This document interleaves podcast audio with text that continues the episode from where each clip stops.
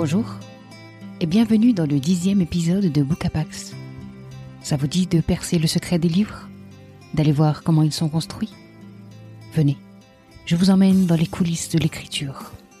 Ce podcast, c'est pour vous, passionnés de lecture. Ensemble, on va se glisser dans les arcanes du style, fouiller les tréfonds du langage. Vous aussi, vous lisez un livre en cherchant à savoir comment il est bâti? Alors suivez-moi.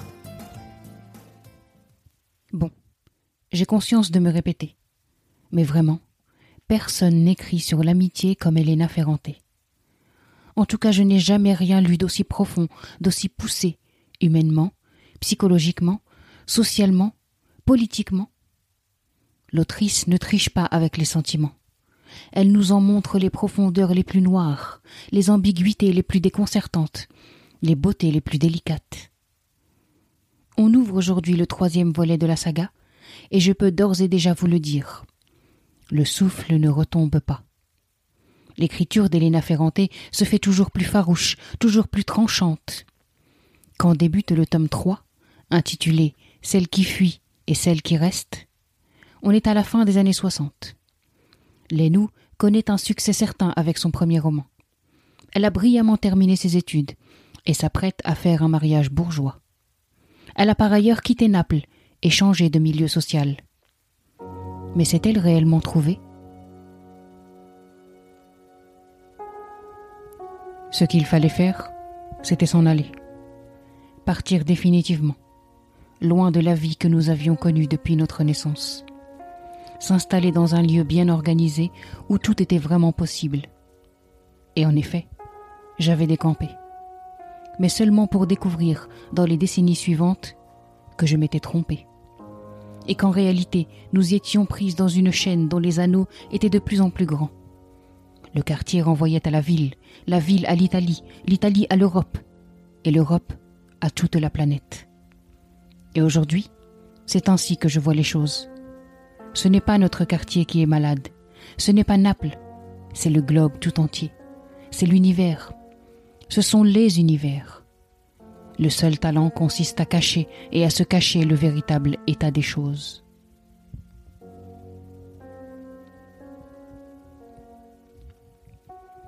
Mais qu'en est-il de la flamboyante Lila? Sa période glorieuse est révolue. Amaigrie, appauvrie, elle a cependant agi à l'encontre de toutes les règles du quartier. Au nez et à la barbe des hommes, elle a quitté son mari, Stefano, son amant, Nino, et elle travaille comme ouvrière dans une usine. Enzo, un ami d'enfance aussi taiseux que droit, veille sur elle et sur son fils Gennaro. Mais qui a dit que les choses étaient immuables? Et a fortiori dans ces années de plomb qui voient l'Italie vaciller sous les coups de boutoir des extrémistes. Lila et Lénou n'échappent pas à l'histoire avec un grand H. Elle s'y engouffre tête baissée, les forces politiques traditionnelles sont violemment remises en question par les extrêmes, de droite comme de gauche. Les attentats se succèdent. On s'affronte physiquement dans les rues, devant les usines, au sein des universités. Les fascistes soutenus par la mafia, comme les brigades rouges communistes, sont incarnés dans le quartier par des hommes que Lénou et Lila ont vu grandir, par des camarades d'enfance. Derrière eux, ils laissent le désordre et sèment la mort ce sont jusqu'aux pseudo-révolutionnaires petits bourgeois que représente Elena Ferranté pour mieux fustiger ces intellectuels en manque d'action. Le fond historique est donc particulièrement riche. Il confère à ce troisième tome un statut particulier, entre roman et essai. Le mélange des deux genres est loin d'être ennuyeux. Au contraire, on est entraîné dans le vent de l'histoire et on se passionne autant qu'on se désole pour ces luttes sociales et politiques. Mais que deviennent nos deux amies dans ce contexte troublé? Si elles participent activement à la vie politique et sociale, elles n'en oublient pas d'avancer personnellement. Lénou est désormais marié à Pietro, un fils de bonne famille bourgeoise, mais un homme froid et préoccupé par lui et lui seul. Lila, elle, a découvert par le biais d'Enzo une science qui débarque tout juste et qui va, dans les années à venir, s'imposer partout.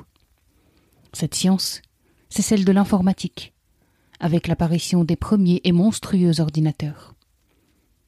Entre les deux jeunes femmes, le téléphone seul fait le lien. Et alors que Lila avance sans se soucier de tout, et en premier lieu du camp dira-t-on, Lénou, elle, est constamment empêtrée dans ses hésitations, dans ses incertitudes, dans son éternelle comparaison à son ami d'enfance.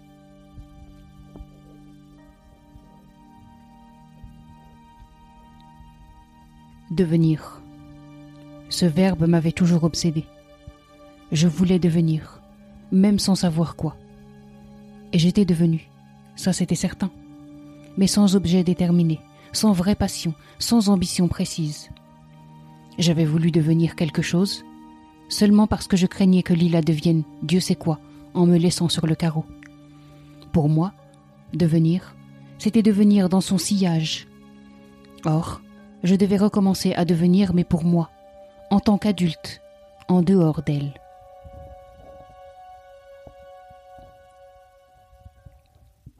Devenir en dehors de Lila, ça passe par la maternité. Quand elle tombe enceinte pour la toute première fois, Lénou appelle son amie de toujours, avide d'expérience et de partage.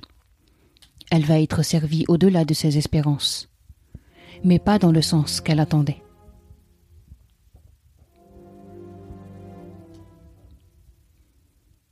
Qu'on soit heureuse ou non, tu verras, le corps pâtit. Il n'aime pas être déformé. C'est trop douloureux. À partir de là, elle se lança dans un crescendo toujours plus noir. C'étaient des choses qu'elle m'avait déjà dites, mais jamais avec un tel désir de m'entraîner dans sa souffrance pour me la faire éprouver à moi aussi. On aurait dit qu'elle voulait me préparer à ce qui m'attendait. Elle était très inquiète pour moi et mon avenir. La vie d'un autre, dit-elle, ça commence par s'agripper à ton ventre. Et puis, quand elle sort enfin, elle fait de toi une prisonnière. Elle te tient en laisse, et tu n'es plus ton propre maître. Elle esquissa ainsi avec vivacité toutes les phases de ma maternité en les calquant sur la sienne, s'exprimant avec son talent habituel. C'est comme si tu avais fabriqué ton propre instrument de torture, s'exclama-t-elle.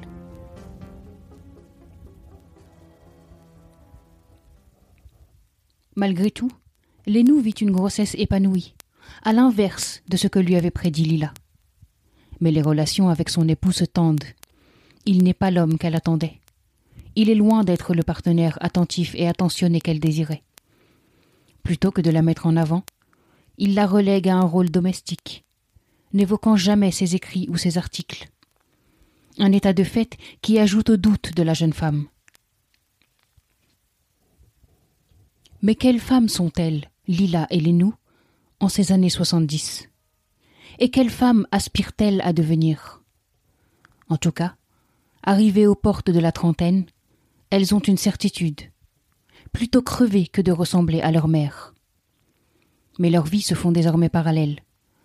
À Florence, Lénou mène certes une vie bourgeoise, mais la maternité l'enferme. Elle est irrémédiablement déçue par sa vie de couple. La désillusion est terrible. Malgré les longues études, malgré l'écriture qui l'a consacrée, malgré le mariage qui l'a élevée socialement, Lénou se sent étrangère dans les cercles intellectuels qu'elle fréquente elle n'est totalement à sa place nulle part. Alors quand Lila l'appelle au secours, elle fonce et n'hésite pas à faire s'activer son carnet d'adresses. C'est avec délectation qu'elle s'occupe de celle qui, d'ordinaire, est la plus forte des deux.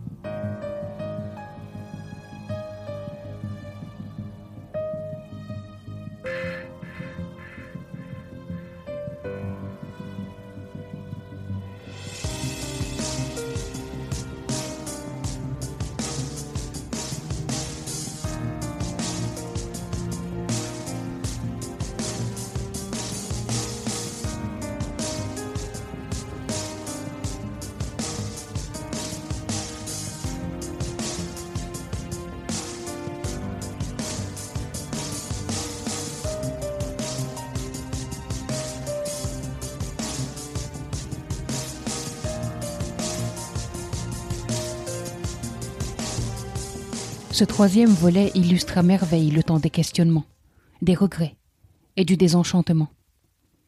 Mais malgré les coups durs, toujours l'espoir renaît, et la combativité des jeunes femmes reste intacte. Tour à tour, l'existence les gâte et les éprouve. Les moments de bonheur se substituent à d'autres, plus sombres, et inversement. Mais jamais le fil qui les relie ne rompt. Les loups, les nous et Lila sont profondément différentes, et particulièrement complémentaires. Comme deux faces d'une même pièce, comme le jour et la nuit, elles se complètent et se repoussent. Car elles s'aiment et se détestent, elles s'admirent l'une l'autre et se jalousent. Si Lila est bouillonnante, voire écrasante, Lénou est déterminée, poussée par une inébranlable envie de réussite. Deux personnalités qui régulièrement font des étincelles. C'est sublime d'humanité et de paradoxe. Et troublant tant Elena Ferrante nous amène à comprendre, voire à adhérer à leurs pires facettes. Désormais, Lénou est empêtrée dans les langes et le travail domestique. Elle n'a pas une minute à elle, et le moral plonge. Lila, elle, s'affranchit de toutes les règles du quartier et s'impose avec un savoir nouveau, qui impressionne et lui rapporte beaucoup d'argent. Chez les nous, l'impression révoltante et écœurante de s'être trompée s'impose.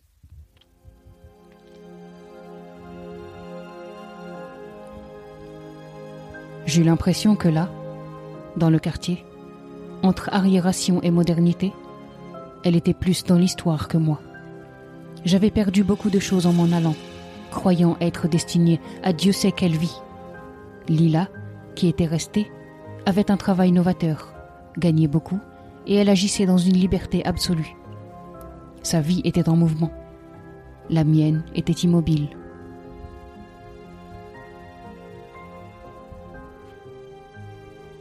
Cette immobilité, Lénou n'en peut plus. La belle petite famille bourgeoise qu'elle a construite l'enferme et la rabaisse. Les lumières qu'on a braquées sur elle après son premier roman se sont éteintes. Elle doit se réinventer. Elle ne le fera pas sans Lila. Et c'est le quatrième et dernier tome qui nous racontera comment. Celle qui fuit et celle qui reste. Deux femmes, deux choix de vie. Au sortir du roman, je ne saurais dire qui a fait le bon et qui a fait le mauvais choix. En réalité, les choses sont loin d'être manichéennes. Et c'est précisément ce que s'attache à nous montrer Elena Ferrante. Avec brio. Dans une langue foisonnante, addictive, dense et passionnante. Ces choix que font Lénou et Lila, dans la période historique qu'elles vivent, les mènent aux portes de grands bouleversements. Ils leur permettent de se découvrir autres, de repousser toujours plus loin les limites des carcans sociaux, d'imposer de nouvelles règles, et de nous montrer, à nous lecteurs, que rien n'est figé.